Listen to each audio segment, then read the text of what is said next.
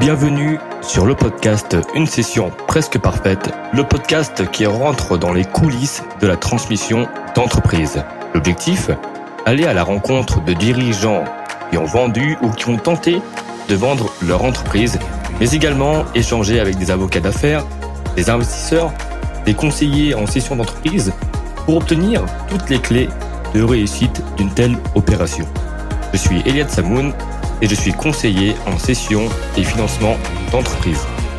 Bonjour à toutes et à tous. Aujourd'hui, j'ai le grand plaisir de recevoir euh, donc comme Bastard Cresnay, secrétaire général du groupe Studia, euh, autour donc du sujet. Euh, voilà, il va nous parler des, sujets de croissance externe euh, pour le compte notamment de, de groupe Studia puisque euh, ton groupe euh, donc comme et tu, tu nous l'expliqueras s'est développé principalement par croissance externe et j'ai trouvé ça intéressant de t'avoir comme invité pour que tu nous expliques un peu tous ces conseils autour de la stratégie de croissance externe. Bonjour comme. Salut. Alors merci merci beaucoup comme de d'avoir accepté l'invitation. Donc, euh, on va parler de, de croissance externe aujourd'hui. Euh, alors, pour commencer, est-ce que tu peux te, te, présenter à nous, nous dire ce que tu fais euh, et nous parler évidemment euh, du groupe euh, Studia, s'il te plaît Alors, comme Bastien l'a fini, moi, je suis effectivement secrétaire général du groupe Studia ou Chief of Staff.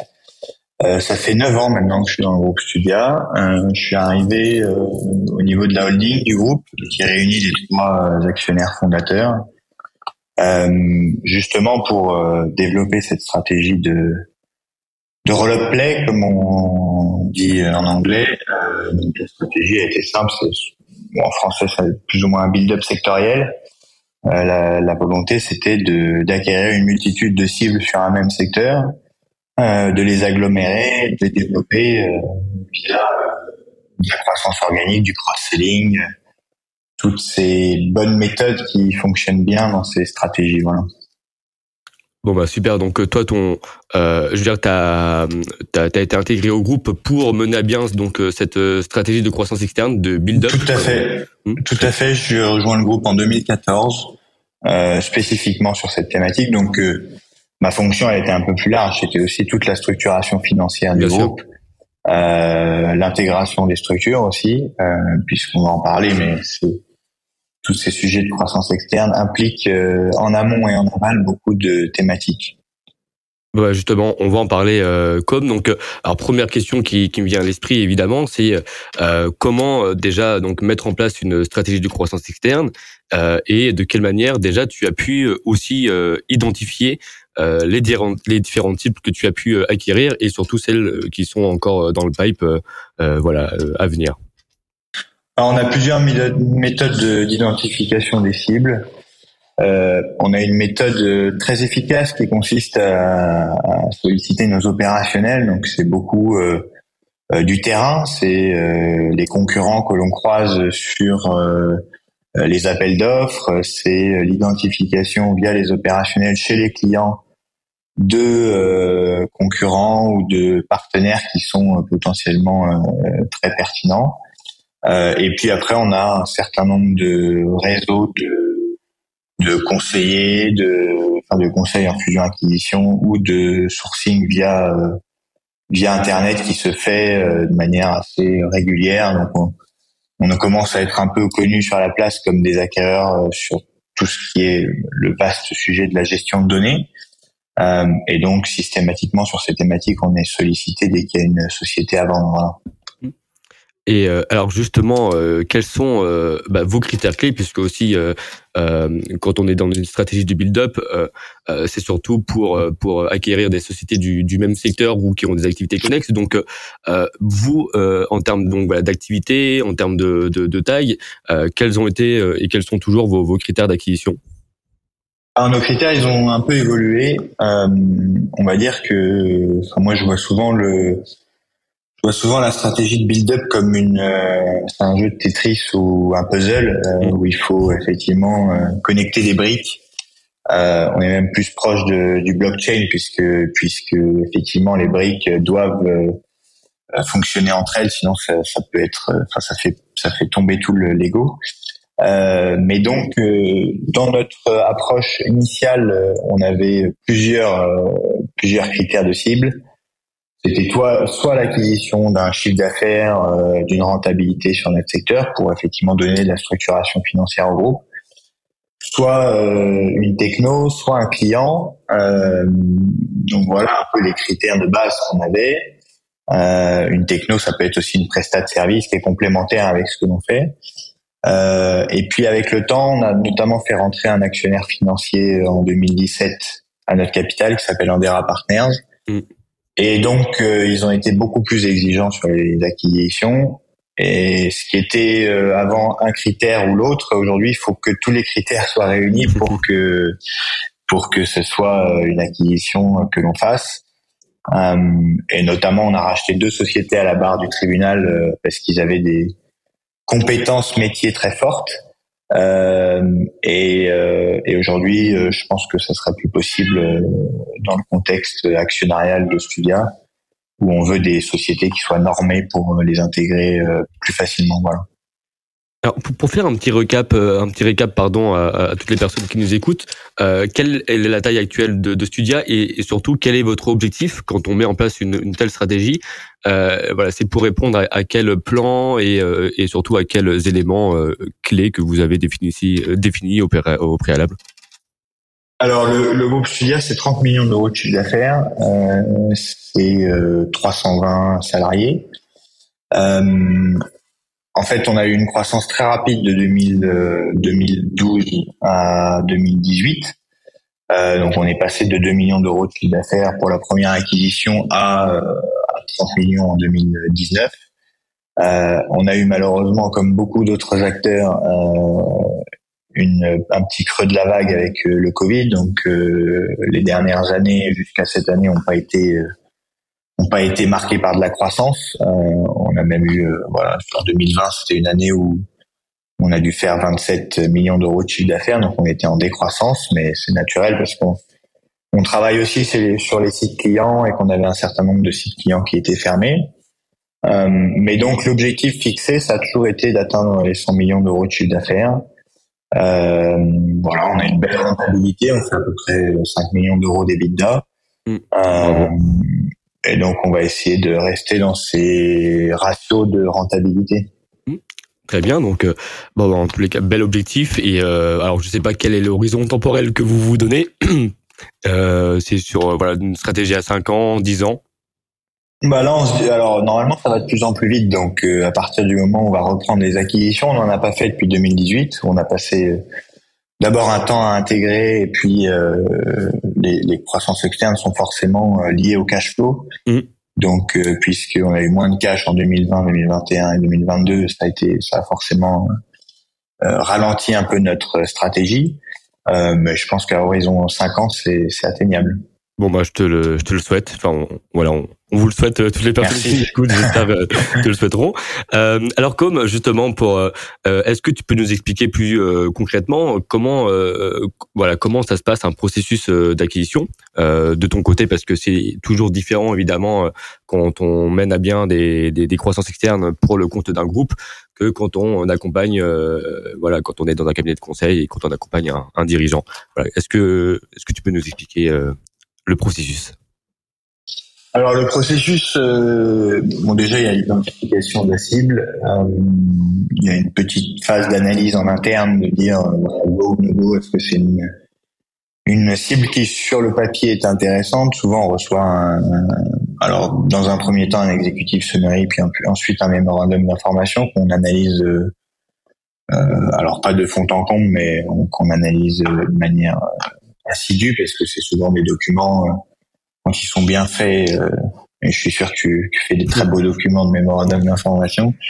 Euh, ils sont, il y a beaucoup d'informations et beaucoup de données sur le sur la société cible.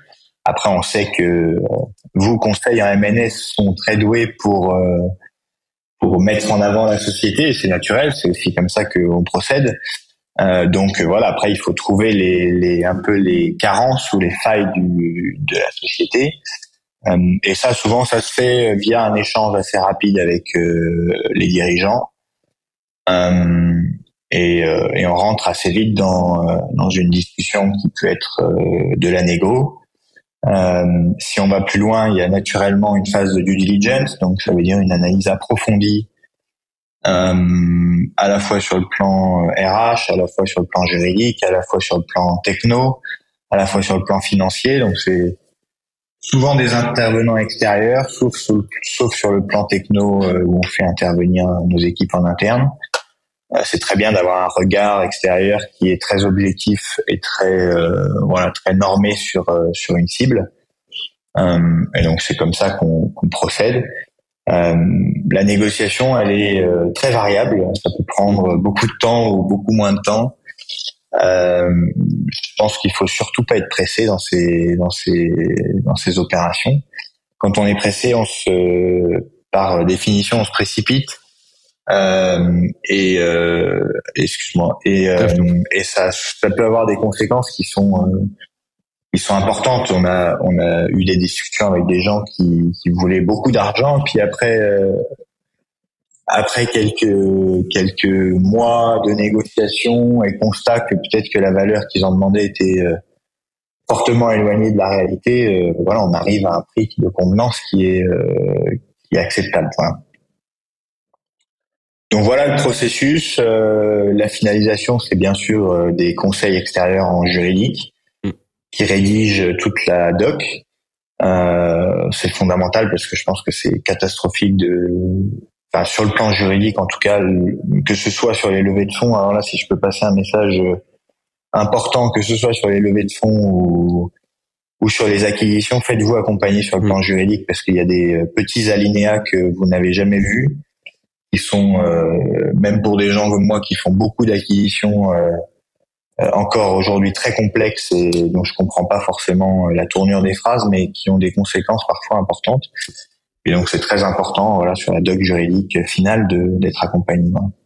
Mais tu le fais très bien hein, de voilà de le souligner à nouveau. C'est euh, surtout quand on parle d'opérations euh, euh, aussi complexes et donc tu as parlé de négociation parce qu'au final tout l'enjeu aussi et, et dire la réussite d'une opération se passe principalement aussi dans la, la capacité à, à, négocier avec le le vendeur en l'occurrence euh, pour toi.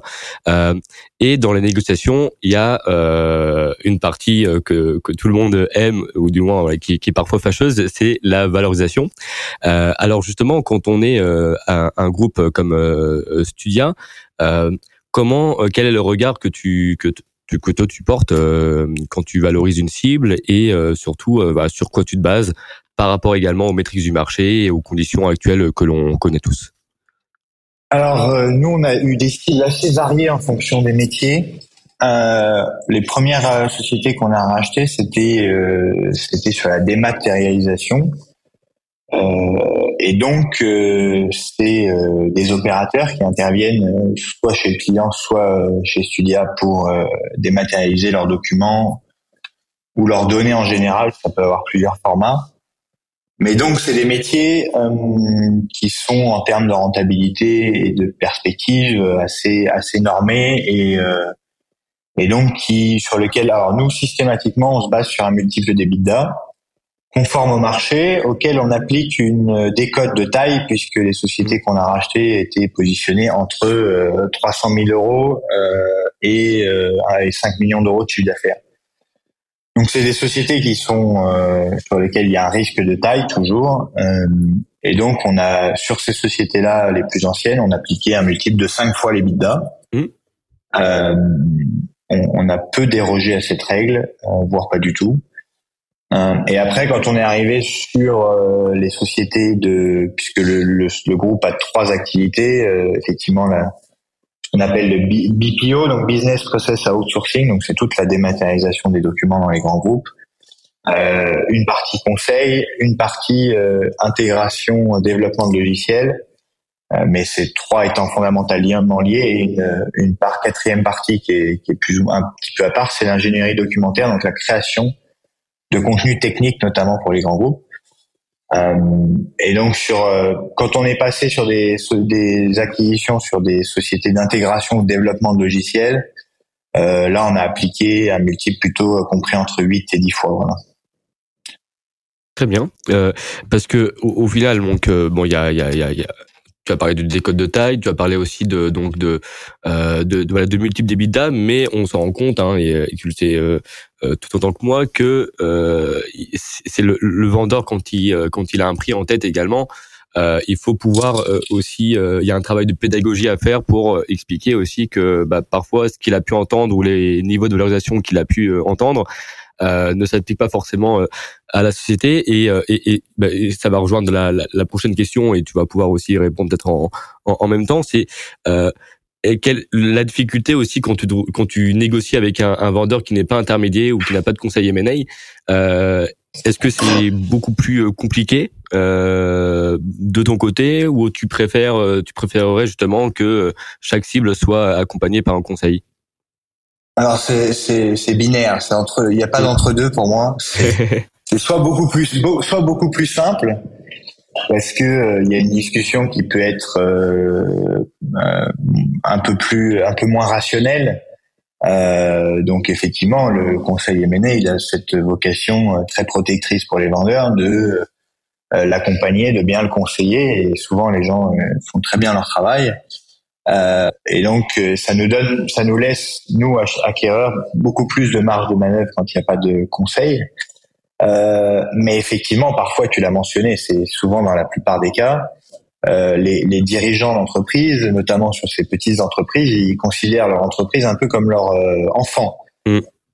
et donc, il y a à l'autre extrême, il peut y avoir des discussions un peu surréalistes sur la valeur d'une entreprise euh, où effectivement les demandes sont complètement déconnectées de toute euh, forme de rationalité. Et donc c'est très difficile dans ces cas-là euh, de bah, d'avoir une discussion parce que là on, là c'est presque de la psychologie sur euh, la, la, la, relation du dirigeant à son entreprise, mais voilà pour eux euh, parfois à leurs yeux ça n'a pas de valeur donc effectivement c'est difficile de leur proposer un prix qui est rationnel. Mais donc dans ces cas-là, c'est vrai que c'est, c'est quasiment impossible d'arriver au terme d'une acquisition parce que parce que c'est, c'est les discussions sont, sont tellement éloignées, on est tellement loin de, de l'un de l'autre que c'est difficile de trouver un juste milieu.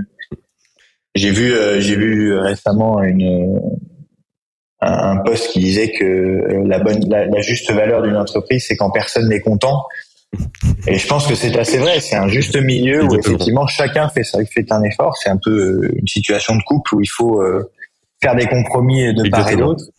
Euh, et mais effectivement, c'est pas, ça peut pas être. Enfin, si le si l'acquéreur est très satisfait, c'est mauvais signe. Si le vendeur est très satisfait, c'est mauvais signe aussi. Voilà.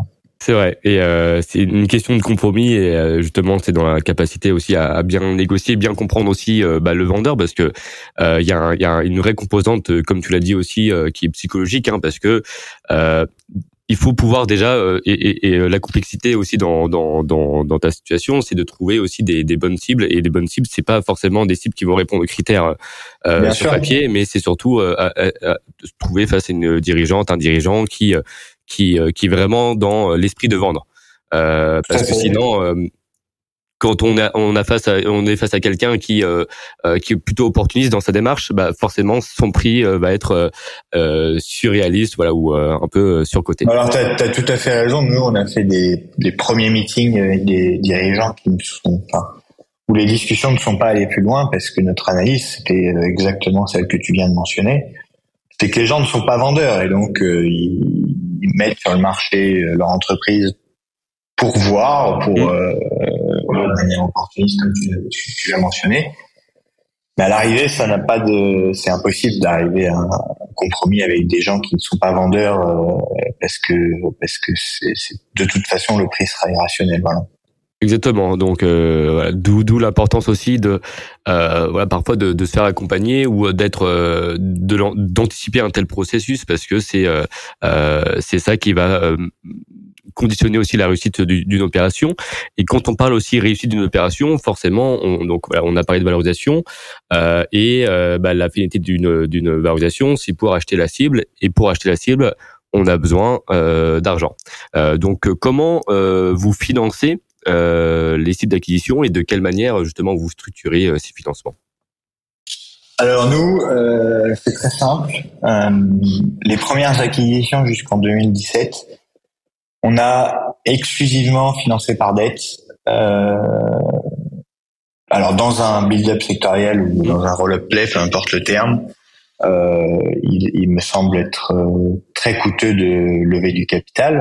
Euh, c'est, enfin, les gens oublient de le mentionner souvent, mais le capital c'est quand même euh, la valeur la plus, enfin, c'est le, le, financement le plus cher. Tout à fait. Puisque ça, ça, ça, les gens prennent des parts de votre société, ils prennent une part de la valeur in fine et ça peut être exponentiel le prix que vous avez payé. Alors qu'effectivement, une dette euh, senior, euh, c'est euh, effectivement normé euh, avec un taux annuel. Et donc, nous, on a largement favorisé la dette. On a levé, je pense, pas loin de 20 millions d'euros en dette, entre 15 et 20, je pense, avec un capital de départ qui était pour le coup très faible. On a dû, les, les, fondateurs ont investi, je pense, 800 000 euros. Euh, mais effectivement, on a réussi à faire cet effet de levier, puisque c'est le terme LBO. Euh, on a réussi à faire cet effet de levier où la première cible, on l'a racheté par la, par la dette. Euh, le chiffre d'affaires a augmenté, donc ça nous a permis de racheter une deuxième société, etc., etc. Donc c'est vraiment ça l'effet de levier. Euh, les sociétés euh, remboursant la, la dette qu'elles ont, qu'on a contractée pour les acheter. Et donc sur le plan purement relationnel bancaire, on a systématiquement travaillé avec les banques des sociétés qu'on a qu'on achetait. Euh, on s'est retrouvé en 2017 avec une multitude de banques euh, avec lesquelles on travaillait. Euh, c'était à la fois euh, intéressant pour nous et puis ça, comme on était, comme c'était à l'époque une multitude de sociétés qui n'étaient pas encore regroupées, c'était pas forcément identifié qu'on travaillait avec une multitude de banques. Mais donc voilà. Et puis en 2017, on a décidé de faire ce qu'on appelle un pool bancaire euh, donc on a levé euh, en complément de la levée en capital, on a levé euh, une, une, dette de, de 10 millions d'euros avec trois banques qui sont toujours nos banques actuelles et qui nous accompagnent depuis, qui étaient pour certaines des banques déjà qu'on avait précédemment. Mais voilà comment on a structuré le financement du groupe. Après, dans ces stratégies, il est fondamental euh, de bien structurer sa dette parce que les remboursements pèsent lourd.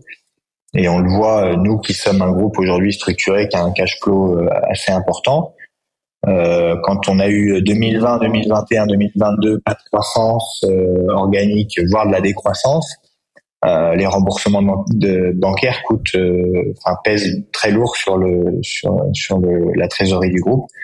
Mais, euh, mais voilà, ça fait partie aussi de, de cette aventure de, de build-up. Et, euh, et, donc, c'est important de bien, se, bien réfléchir à la structuration de son financement au départ. Voilà. Alors justement, quels seraient les conseils que tu pourrais donner à un, à un dirigeant, à un groupe qui souhaiterait mener euh, de la croissance externe et surtout voilà le financer comment par rapport aussi aux conditions actuelles du marché voilà, Alors je pense qu'il y a des il y a des il y a des financements enfin il y a des ratios normés qui sont euh, protecteurs euh, je pense à, au ratio euh, notamment de trois fois les bidas mmh. euh, alors je, je, je ferai une petite euh, une petite parenthèse sur ce sujet je pense qu'il faut raisonner en EBITDA cash et pas en EBITDA on sait on, on sait toi et moi qu'un un EBITDA normatif, un EBITDA cash, il peut y avoir euh, beaucoup de, ah bah. beaucoup de, beaucoup d'argent entre les deux. Exactement. Euh, mais voilà, donc si on, on rentre dans les EBITDA cash euh, des, des, des, des, mobilisations qui peuvent euh, augmenter la valeur de l'EBITDA, ça, effectivement, ça ça ne génère pas de cash flow et donc ça n'aide pas au remboursement de la dette.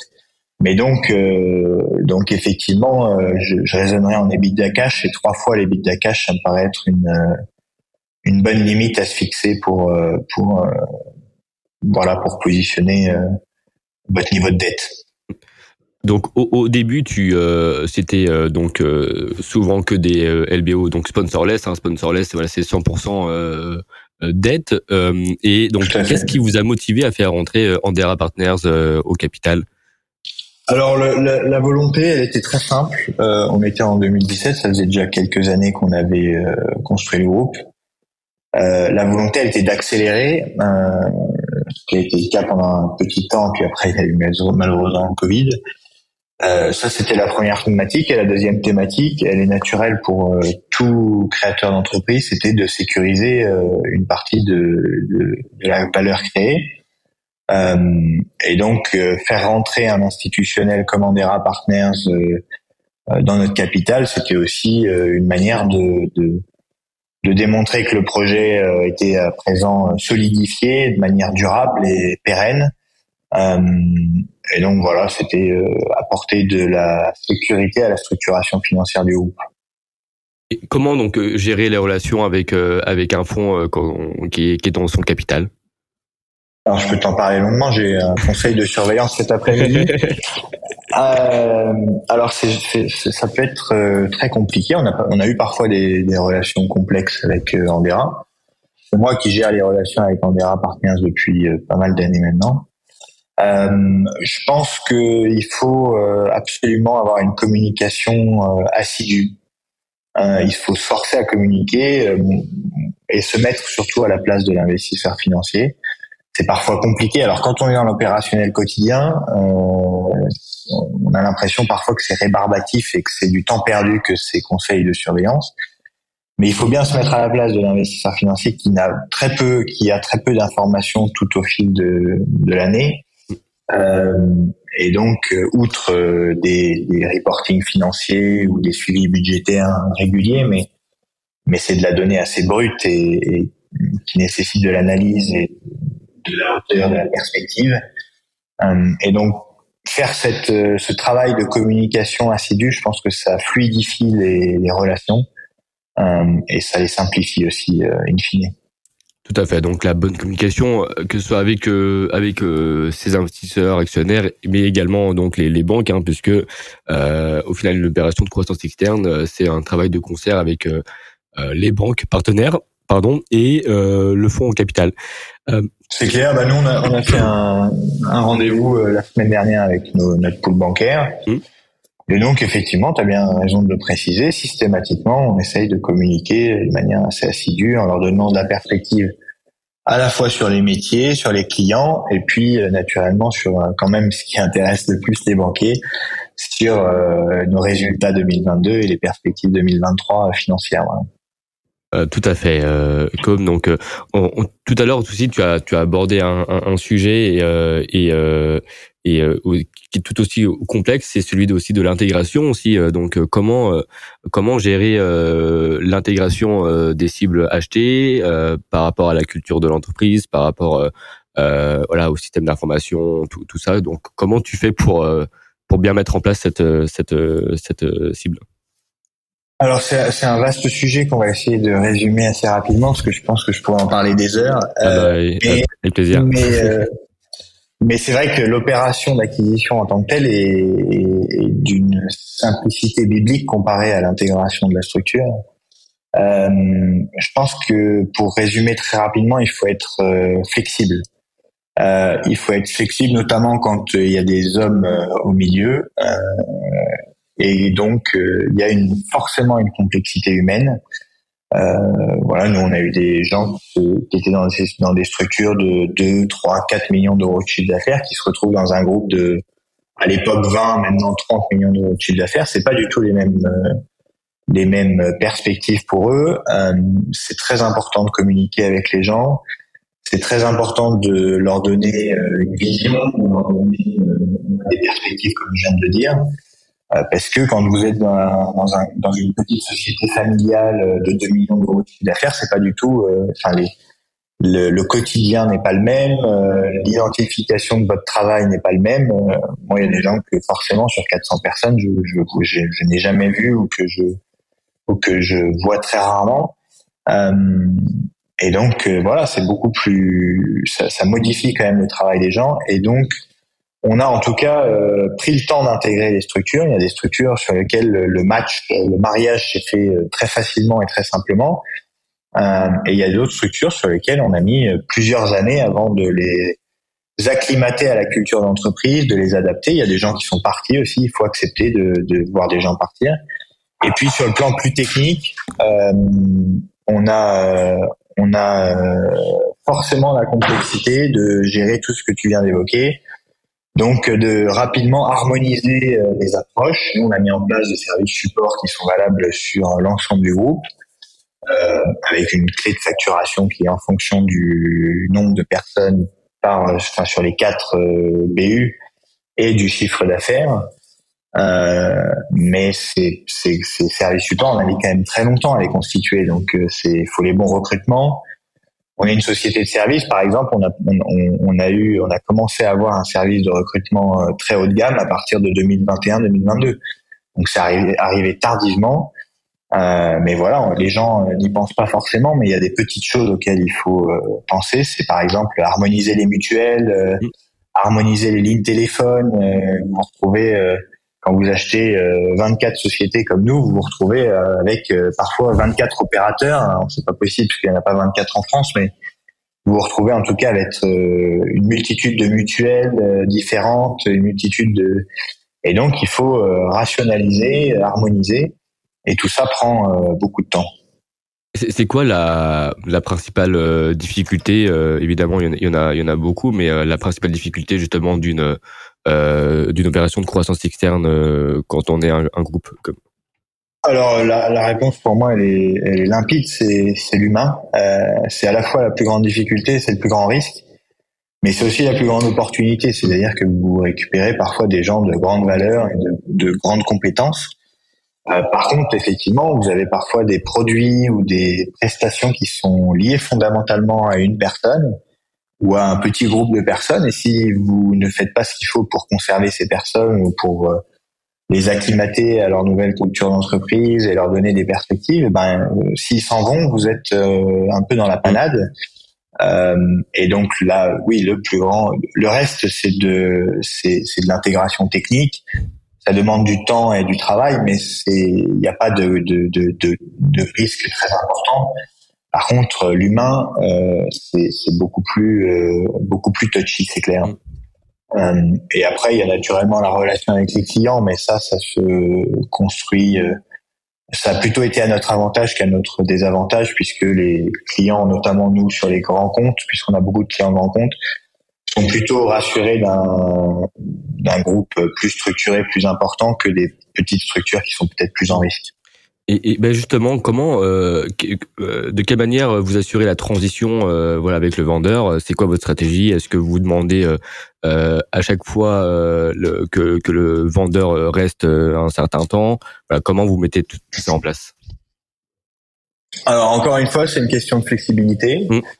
Euh, et c'est très important de ne pas avoir euh, un schéma défini euh, très ferme à l'arrivée, parce que en fait, on a des gens qui sont partis du jour au lendemain, c'est-à-dire qu'on a fait la signature le lendemain, ils étaient plus dans l'entreprise et ils souhaitaient plus y être, ils sont voilà, c'était des gens qui étaient attachés à cette entreprise et qui ne la voyaient pas évoluer différemment qu'avec eux. il y a des gens qui sont encore présents dans l'entreprise, donc on a on a les deux approches je crois qu'il faut euh, il faut être flexible et puis euh, prévoir aussi ce que l'on souhaite sur le plan juridique, euh, se mettre d'accord en amont. Les gens qui sont partis du jour au lendemain, ils nous avaient prévenu qu'ils souhaitaient pas rester.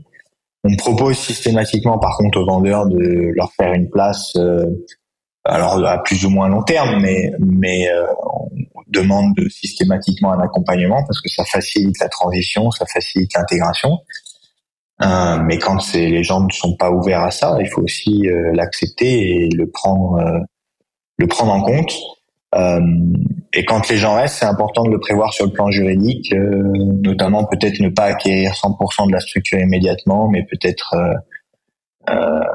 voilà prévoir 80 plus 20 au terme d'une bonne transition. ça aide, c'est pas un mariage forcé, mais ça aide à, à incentiver le, vendeur pour euh, la réussite de l'intégration et, le succès de l'entreprise dans son, dans son développement. Voilà. Alors justement, tu as parlé de, réussite. Comment tu mesures euh, à, ton échelle le succès euh, d'une, d'une croissance externe Alors le succès, il peut se calculer de manière très basique, sur, c'est-à-dire voir où était la société quand on l'a achetée, où est-ce qu'elle est maintenant. Euh, après, naturellement, il y a des il y a des aspects plus euh, moins financiers euh, de d'évolution technologique de la structure. Est-ce qu'on a réussi à, prendre le bon tournant technologique Est-ce qu'on répond de manière plus importante aux besoins des clients Est-ce que cette structure éventuellement a réussi à vendre ses prestations ou ses outils à des clients historiques du groupe donc tout ce qu'on appelle le cross-selling. Euh, ça a été un enjeu important pendant de nombreuses années. C'était, c'est, pas évident, surtout sur les grands groupes, parce que c'est souvent siloté et cloisonné. Euh, mais voilà, c'est un ensemble de critères qui font qu'on, qu'on apprécie euh, l'intégration ou sa réussite ou son échec. Merci, merci beaucoup, euh, Com. Euh, alors, quels sont les, les, euh, les projets euh, donc d'avenir pour Studia? Bon, il y a un objectif de, de chiffre d'affaires, mais est-ce que vous avez une volonté également d'aller sur d'autres métiers, sur d'autres sous-jacents? Voilà, quelle est la stratégie en, en quelques mots? Alors la stratégie, elle est, elle est naturellement de continuer sur cette, sur ce marché de la gestion de données. Alors nous, on est plutôt en B2B ou en B2B2C. Euh, mais euh, mais c'est un, marché, un marché pardon qui est quand même en, en forte évolution euh, ces dernières années euh, avec des technologies disruptives qui euh, qui, ont, qui, sont des enjeux importants pour nous on a des technologies qui sont à la fois en automatisation d'un certain nombre de nos processus et puis qui, des technologies que l'on vend aux clients. Donc on a ces deux thématiques. D'ailleurs on a une un pôle techno qui est divisé en deux, deux périmètres, donc euh, Business IT Factory qui se charge justement d'automatiser une partie de nos processus et de nos métiers, et euh, la CTO qui euh, développe des outils logiciels pour les vendre à nos clients.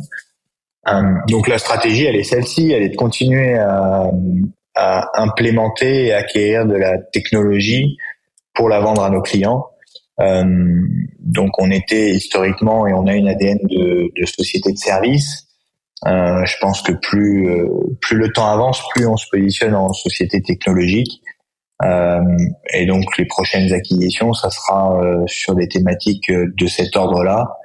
Voilà, soit en conseil, soit en intégration et développement d'outils logiciels alors sur l'intelligence artificielle, euh, forcément, euh, sur la blockchain, puisque euh, les gens ne voient souvent que la crypto-monnaie, mais c'est aussi un outil de sécurisation des données très important. Tout à fait. donc voilà, c'est forcément des technologies qu'on est obligé de proposer à nos clients aujourd'hui, qui sont très demandeurs d'innovation. Et à l'international, vous avez des ambitions également? On commence à en avoir. Pour l'instant, on a eu des, des ambitions d'offshoreisation, donc on est mmh. positionné en Tunisie et à Madagascar. Euh, mais effectivement, alors ça passera probablement par une acquisition parce qu'on trouve euh, l'ouverture d'un marché très long et très euh, parfois très coûteux, parfois plus qu'une acquisition. Mais on a déjà regardé des cibles en Italie, Espagne, Allemagne, euh, Belgique aussi. Donc voilà, c'est des marchés proches géographiquement euh, mais qui seront déjà une ouverture culturelle euh, pour Studia qui sera et, un pas passé qui sera important. Bon, bah, en, espérant que parmi les personnes qui nous écoutent, euh, il y ait des vendeurs qui correspondent à, à cette ah, stratégie. de... On est toujours ouvert. euh, alors, pour clôturer ce, ce très bel échange, euh, Com, euh, quels seraient donc bah, les conseils, même si c'est généraliste, hein, évidemment, pour un dirigeant qui souhaiterait justement mener à bien une stratégie de croissance externe euh, les points sur lesquels il doit faire attention, les points de vigilance, euh, euh etc. Bah, tes conseils de, de, terrain en fait. Alors sans, sans, te faire de la pub, je crois que nous, nous on était des experts du M&A. Euh, mmh. Moi j'avais fait du M&A avant, avant de rejoindre Studia. Il y avait dans les fondateurs des gens qui ont fait du M&A aussi. Je pense que c'est risqué de se lancer dans une, dans une stratégie de croissance externe sans être bien accompagné. Euh, on a évoqué beaucoup de sujets, mais effectivement, il y a beaucoup de sujets à prendre en compte euh, en amont et en aval d'une acquisition. Euh, donc c'est clair. Après, je pense que les dirigeants d'entreprise souvent maîtrisent très bien leur marché. donc avoir une, un regard un peu latéral sur vos métiers en se disant voilà si j'intègre ça, comment est-ce que est-ce que ça peut Qu'est-ce que ça peut m'apporter dans mon périmètre actuel? Ça peut être des clients, effectivement, ça peut être des services, ça peut être des outils, des logiciels, euh, regardez ce que vous pouvez vendre en plus à vos clients aujourd'hui euh, par rapport à ce que vous faites. Euh, ça vous donnera des bonnes indications probablement des cibles que vous recherchez. après, il est effectivement plus facile quand vous avez peu d'expérience sur le sujet de d'intégrer des sociétés qui sont normées, donc avec déjà une certaine rentabilité, déjà une certaine assise sur le plan du chiffre d'affaires. Je, je, je le rappelle souvent, mais il y a, il y a toujours un risque sur les tout petites structures ou les microstructures lié notamment au fait que souvent le chiffre d'affaires est très lié aux dirigeants, donc mmh. très intuitu personnel. et donc à partir du moment où vous quittez, enfin le, le dirigeant vous quitte, vous pouvez avoir une perte en ligne importante par rapport à votre acquisition, donc euh, attentif à ça. Euh, mais voilà, ça fait déjà euh, pas mal de choses. Et après, quand voilà, vous voulez conserver le dirigeant parce qu'il est indispensable à l'activité, il faut le sécuriser, mais mais soyez conscient que vous pouvez jamais retenir quelqu'un contre son gré. Donc, si à un moment le, la personne veut partir, il partira probablement. Tout à fait, euh, comme alors euh, de, de par ton ton expérience euh, terrain, j'imagine qu'il y a des, des, des croissances qui externes qui n'ont pas abouti. Alors, quelle serait, si tu as en tête une une une expérience vraiment qui t'a qui t'a permis de donner une leçon, même si elle n'a pas été positive sur le moment, mais une t'as tiré une leçon, voilà, c'est quelle expérience t'a marqué et dans laquelle t'as pu tirer une leçon? Alors, je donnerai deux, deux expériences. Euh, il y en a une qui est une société. le, le, seul échec qu'on a eu en acquisition, c'était une société à la barre du tribunal, mmh. où on a racheté une société qui était intéressante, qu'on a euh, travaillé dur pour essayer de redresser, mais ça n'a pas fonctionné. Euh, et j'avais parlé dans un poste justement de, des acquisitions à la barre. Je pense qu'il faut bien analyser le sujet en amont. Mmh. On a fait une super réussite, on a eu un super échec. Euh, voilà, la société était euh, avait des marchés qui étaient structurellement déficitaires, avec des marges qui étaient euh, tout à fait insignifiantes. Donc, donc ça n'a pas, voilà, on a, ça n'a, on n'a pas réussi à la, à la redresser. C'est, c'est, c'est le seul échec qu'on a eu sur les acquisitions aujourd'hui. On a eu des petits échecs par-ci par-là, mais c'était, c'était pas des, enfin voilà, on a raté des marchés, mais mais sur une acquisition qui a qui a finalement finalement planté, celle-ci celle-ci est importante. Euh, et il y a eu une, une réussite qui avait commencé par une échec, un échec, c'était justement une discussion, et c'est pour ça que c'est marrant que tandis tu, tu, tu l'évoques euh, au départ. C'est une acquisition sur laquelle on a, été voir le, vendeur et puis euh, il voulait un prix complètement délirant de sa société. Euh, et ça fait partie des acquisitions marquantes du groupe qui a vraiment structuré le groupe au départ où euh, finalement cette personne avait un taux de dépendance trop important, à Airbus. Et donc Airbus a dit, nous on va arrêter de vous solliciter. Et donc quand il a reçu la lettre d'Airbus, il est revenu nous voir et il a finalement accepté un prix qui était convenable. et nous on est retourné voir Airbus le lendemain et on leur a dit, voilà, nous on est un groupe de, euh, à l'époque, on devait faire 20 millions d'euros de chiffre d'affaires, donc on n'a pas de problème de dépendance. Vous pouvez nous redonner du travail. Et c'est effectivement ce type d'acquisition qui était euh, bien ficelé, euh, sur lequel on a été patient. Euh, mais ça avait commencé par un échec parce que euh, ça avait très mal commencé les discussions avec cette personne qui où on avait coupé court parce que ça n'avait aucun intérêt de continuer à discuter sur une valo qui était absolument irrationnelle. Bah, tout à fait. C'est euh, le premier point euh, au final de contact, hein, parce que ce qui intéresse, euh, il y a, il y a deux, deux aspects dans tous les cas qui vont intéresser un dirigeant. Il y a, il y a, bah, il y a le dirigeant qui va être principalement intéressé par une offre financière parce que c'est un dirigeant qui est, qui est plutôt qui est jeune, etc. Donc qui a envie de, de continuer à travailler ou de réinvestir.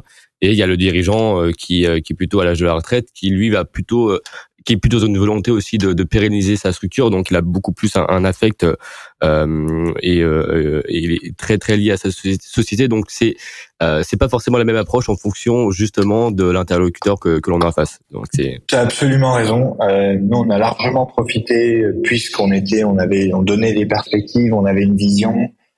On a largement profité de, de, de cette opportunité d'acheter des sociétés à des dirigeants qui partent à la retraite et qui ont envie de pérenniser parce que je pense que le projet était vendeur et qu'il était euh, attractif pour ces gens-là. Euh, mais effectivement, l'approche est fondamentalement différente euh, et c'est pas du tout la même démarche euh, et la même discussion et la même négociation dans le et d'ailleurs la même intégration parce que mm. souvent l'approche d'accompagnement n'est pas la même non plus. Voilà. Exactement. Euh, comme en tous les cas, euh, c'était un très bel échange. Je, je, te remercie vraiment euh, d'avoir pris de, de, ton temps dans ton agenda que je sais très très plein. Donc, est-ce que tu, voilà, je te laisse le, dernier mot de fin. Tu, tu peux nous dire ce que tu veux, une, une citation, enfin même un truc personnel. Je te laisse vraiment carte blanche. Bah merci Eliade. Euh, moi qui suis un passionné de ces sujets d'acquisition et de roleplay, euh, voilà, je pense que tous les dirigeants doivent s'ouvrir à, à, ce type de stratégie. Euh, et s'ils le font avec des bons conseillers en M&A comme toi, j'espère que ce sera de, de, jolis succès. Voilà. Et euh, bah merci. Et en tous les cas, bon, j'espère aussi que parmi les personnes qui nous écoutent, il y ait des vendeurs à nouveau qui correspondent à, à, à cette, voilà, à, à, votre euh, stratégie de croissance externe. Et euh, bah, en tous les cas, à très vite, com, et au plaisir de, de, refaire un nouvel épisode prochainement sur un sujet, voilà, en lien toujours avec avec ce que tu fais. Merci beaucoup, Eliade. À bientôt. À très vite, com. Merci à toi.